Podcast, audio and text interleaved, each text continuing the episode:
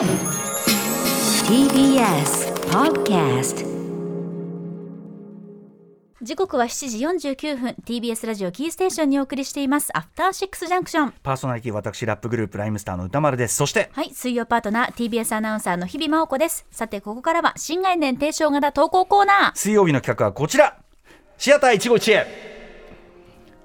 はい、このコーナーでは映画館で出会った人や目撃した珍事件などなど皆さんが映画館で体験したエピソードを紹介していくコーナーとなっております。あの本日ね、あの6時半台アザーミュージックというねドキュメンタリーの話しました。あれはレコード店の話ですけど、やっぱりそのもちろんインターネット便利、配信便利、これはあの音楽も映像もねもちろんそうなっておりますが、場というかね、で特にやっぱ映画はね、あのー昨日の興行成績特集、ボックスオフィス特集でも言ってましたけど、皆さん想像してください。トップガンマーヴェリックがあれ配信にされようとしてたんですよ。配信公開で済まされようとしてたんですよ。恐ろしいことですよそんな世界線はゾッとするじゃないですか。人生変わると思う本当本当。だからやっぱりあのかけがえないもんなんでね、ええはい、あの映画体験というのをまあ噛み締めていこうというコーナーとなっております。それでは本日私読ませていただきますね。ラジオネームペックルさんからいただいたシアター一期一会です。今から44年も前1978年7月当時私は高校2年生の時のシアター一期一会です。期末試験最終日に映画見に行こうよと誰かが言い出しくーもう最高ね。銀座にあるテアトル東京へもちろん今はありませんけどね、すごい大きい映画館で、あのシネラマという方式でも上映できたりとか非常にねこの変わった形の映画館なんですね。とにかくあの大作映画であればもう最高の映画館でした、えーテアトル東京。当時私は銀座もうテアトル東京もよく知りませんでしたがワクワクして試験もそこそこに学校を飛び出したのでした、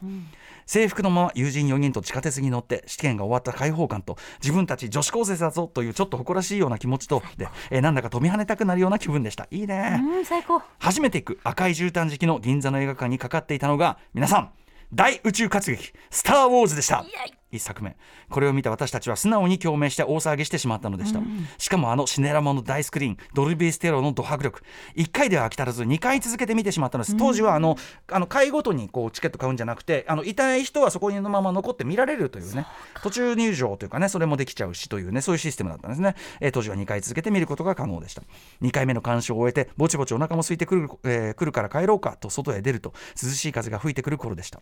映画は最高だったし4人の友達も大好きだったしキャーキャー言いながら銀座の街を小走りに抜けていく時友人たちの向こうに見えていた大きい線香花火の核みたいな夕日が、えー惑星タトゥイーンの2つの夕夕日とダブダブって見えました。ね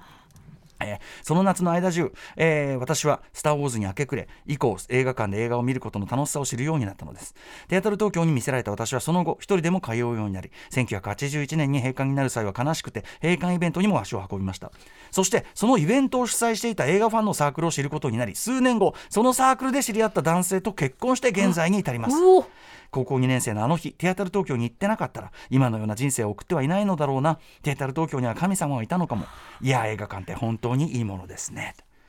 神様いたと思いますいよました。あのちょいちょい私が言ってるあのブラックホールというディズニーの SF 映画に朝から友達と並んでたらあの支配人の方が手招きしてくださって今日はこれで見なさいって言って株主優待券で見せてくれるこれはテアトル東京ですから。とかね。皆さんにとっては本当にもちろんもう最高の映画館ですよね。シえーシネラマ上映。もちろん70ミリねあの上映にも対応してましたんで。だから例えばですよそのそうあのこうやってこう湾曲してるのね。こうというこう作りなんスクリーンがね。そうなんです。まあ今でいうみたいなものだと思ってください、なるほど。そうそうそう。でもう最高の映画館でなので例えばねあのタランティーノの「ヘイトフル・エイト」なんてのは本当はここで見られたら最高なんだけどそんなことを願ってもね詮ないことではございますがという。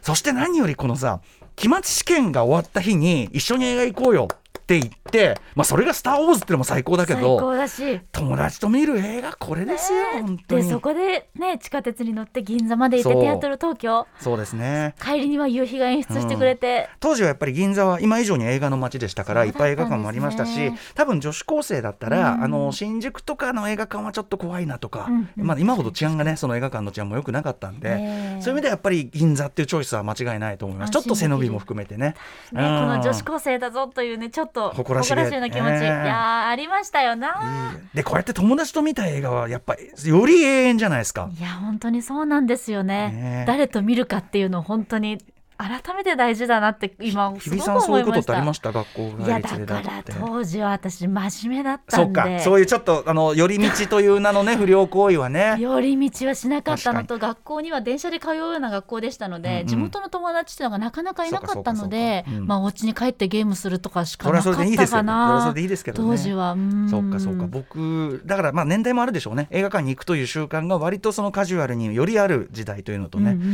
んでもやっぱりその例えば僕だったら学校帰りに新宿ミラノ座でみんなで見たまさにこのぐらいの人数で見たこっちは男子高生ですけどすいませんね。ですけども見たロボコップそしてそのロボコップの映画館を出てくる我々全員がギーガシャンギーガシャンね。吹越光さんばりにこうやってやって出てきた。でもそれをやっぱりこの間だからあのさあのテネットをねやった時に、ねえ。テネットやってた映画館でやっぱり学生服着た男子高生たちがこうやって後ろ向きにこうやって歩いて,、あーやってますよ。後ろ向きに歩いてトイレに入っててバカ野郎って思うんだけどやってるやってる。でもやっぱそれ嬉しい。嬉しいじゃん。嬉しい。なんだろうこの嬉しいいという気持ちはどこから来るんだろうだけどだこれがやっぱ映画館だよね。やっぱお家でね、まあ、見るのもいいけど、うん。そのみんなで見るということの良さですよね。そうおかげさまでそういったみんなの姿を見て、うん。こっちもじんと来てるっていうじんとねウィンウィン。ウィンウィンですよ、本当に。そして、うん。ね何よりこう人生のこうパートナーを見つけたということですから。いやーこれは本当うん神様ご縁で、さっき本当人生変わりますって思わず言ったけど、本当にそういうことでしたね。人生が映画館で動いたん本当にですねそういうことですね。本当にそういうことですね。ひょっとしたら今もね、そのトップガンマーベリックを見に行ってるところで何か起こってるかもしれない。かもしれあー教えて教えてみんな 怒って怒って はい、というわけでございます。はい、まだまだメール募集中でございます。今回いただいたメールのように、どこで体験した映画館なのか、もちろん今ない映画館でもね、そうねもちろんもちろん嬉しいですので、具体的な名前も添えて送ってください。宛先は歌丸アットマーク tbs.co.jp、歌丸アットマーク tbs.co.jp まで、メールが採用された方には番組ステッカー差し上げています。以上、ここまで新概念提唱型投稿コーナー、本日水曜日はシアター151でした。After Six Junction.